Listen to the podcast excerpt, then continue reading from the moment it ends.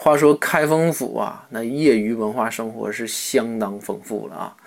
没事儿就组织一场什么大型的主题晚会啥的。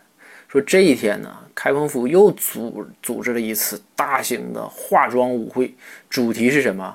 主题是海鲜盛宴，不是海天盛宴啊，是海鲜盛宴。所有的人都必须装扮成水里的动物，对吧？有最最好是海里的。为啥叫海鲜盛宴呢？